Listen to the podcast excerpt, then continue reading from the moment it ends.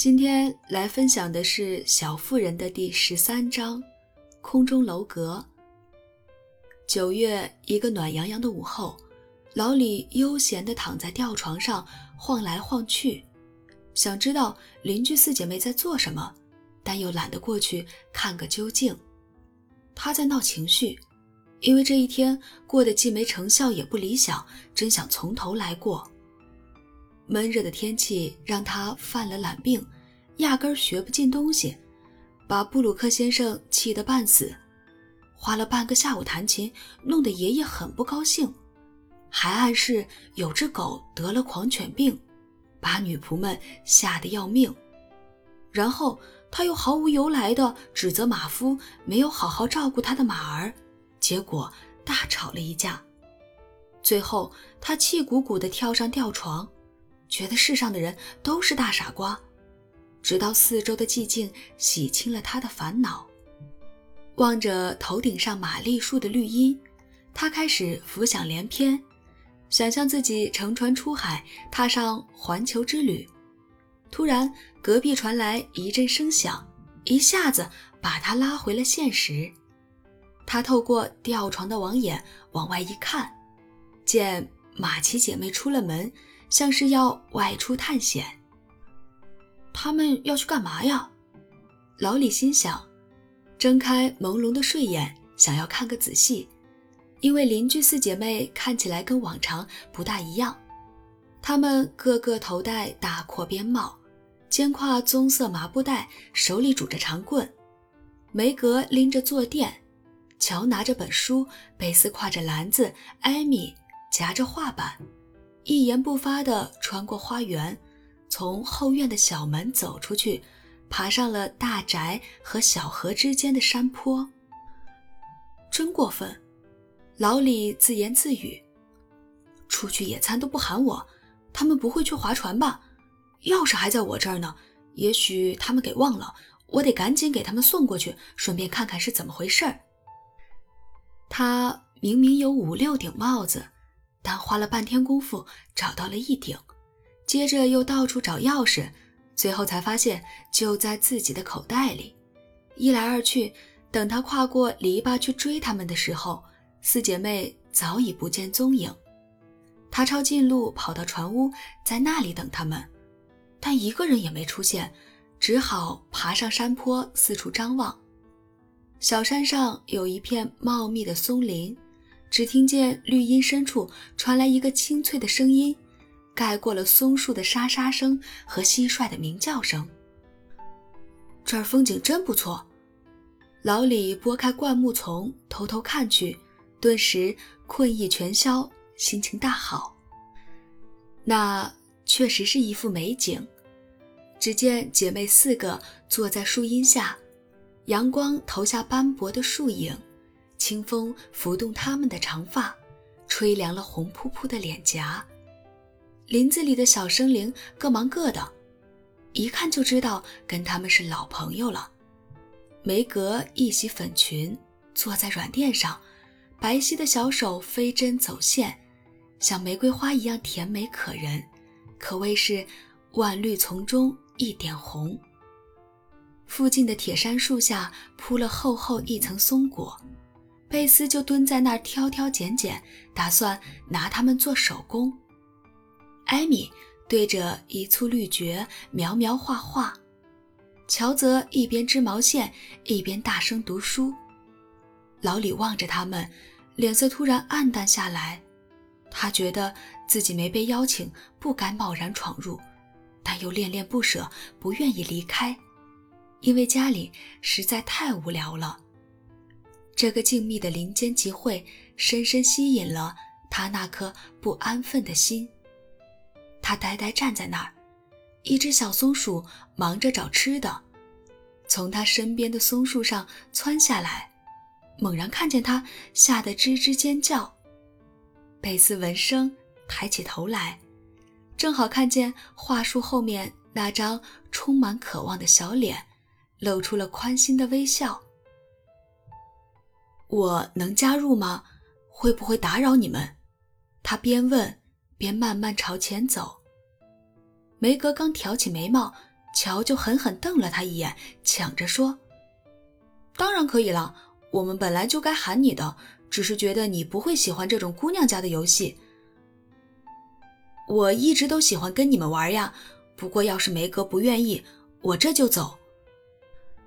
我不反对，只要你找点事儿做，在这儿可不能游手好闲。”梅格严肃但不失和善地说：“非常感谢。”只要你们允许我多待一会儿，我什么都愿意做。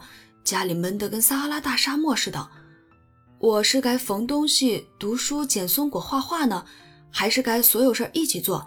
请尽管吩咐，我准备好了。老李坐下来，一副逆来顺受、乐于奉陪的样子。趁我这挖根的时候，把这个故事读完吧。乔说着，把书塞给了他。遵命，女士。他顺从的回答，然后认真念了起来，对忙碌小蜜蜂社收留自己表示感激。故事不长，很快就念完了。接着，他斗胆提了几个问题，作为刚才念书的回报。女士们，我能不能冒昧问一句，这个催人上进又讨人喜欢的社团是新成立的吗？你们说要不要告诉他？梅格问妹妹们。他会笑的，艾米警告说。那又怎么样？乔嚷嚷着。我猜他会喜欢的，贝斯插了一句。我当然会喜欢，我保证绝对不笑。说吧，乔，别怕嘛。我才不怕呢。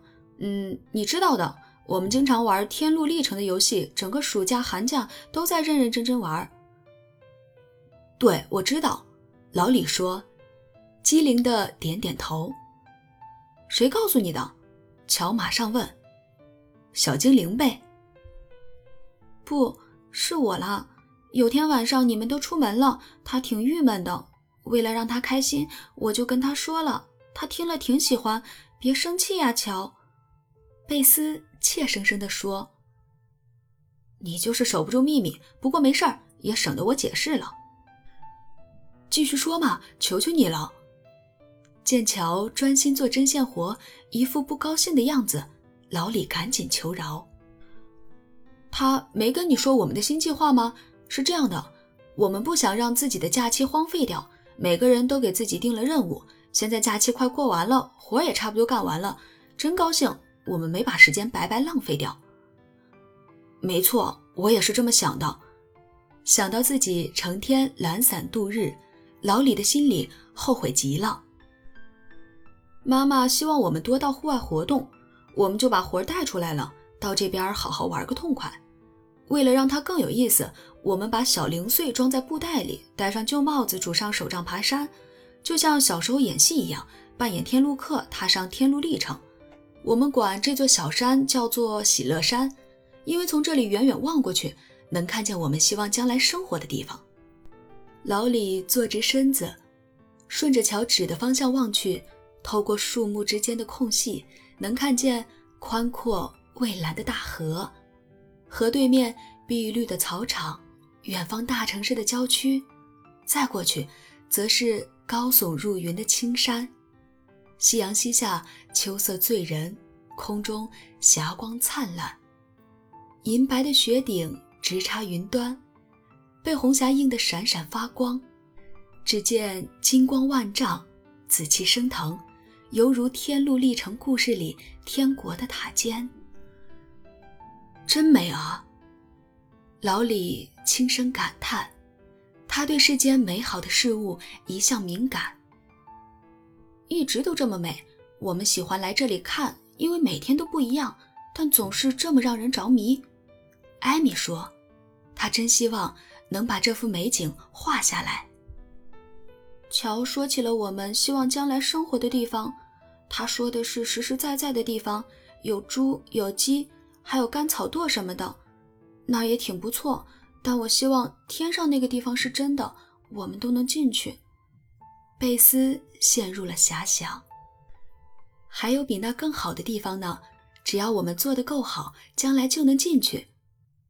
梅格的声音甜美极了。还要等上好久呢，而且难得很。我真想跟燕子似的，马上飞上天去，飞进那扇金碧辉煌的大门。你准能进去，贝斯，迟早的事儿，别担心。乔说：“我才要努力奋斗，好好工作，拼命攀登，耐心等待，最后可能还进不去。我会陪着你的。如果这样能让你好受点的话，我还得走很长很长的路，才能进你们的天国呢。要是我晚到了。”你会替我说好话的，对吧，贝斯？老李脸上的表情让贝斯有点担心，但他静静凝望着变幻莫测的云彩，故作开心地说：“如果一个人真想进，而且尽力了，我想他会进去的。我不信那扇门上了锁，还有门卫守着。我总是想象那儿就像画里一样，有发光的使者伸出双手。”欢迎从生命河里爬上来的可怜的天路客。要是我们想象的空中楼阁是真的，真能住在那里面，该有多好啊！沉默一会儿后，乔开口说道：“我的空中楼阁多得数不清，要从里面挑出来一个还挺难。”老李平躺在地上，朝刚才出卖他的那只小松鼠扔松果。就挑你最喜欢的那个，是什么呢？梅格问。要是我说的话，你也说吗？行呀，只要大家都说。我们会说的，老李，你先来。等我走遍全世界，就在德国住下来，好好接受音乐的熏陶，我会成为著名的音乐家。全世界的人都会跑来听我弹琴，什么钱呀、生意呀，我通通不用担心，只要好好享受，想怎么活就怎么活。这就是我最喜欢的空中楼阁。你呢，梅格？